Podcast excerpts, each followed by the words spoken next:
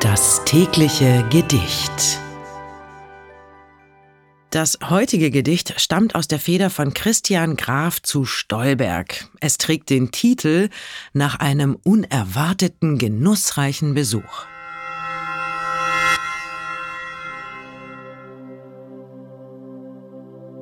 Schöne Stunden schnell verschwandet, schnell doch rein genossen ihr, schöne Blumen ward ihr, wandet in des Lebens Kranz sich mir.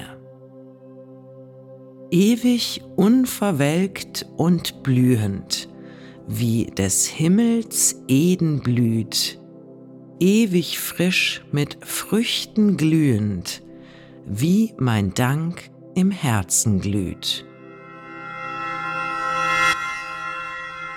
Das war nach einem unerwarteten, genussreichen Besuch von Christian Graf zu Stolberg.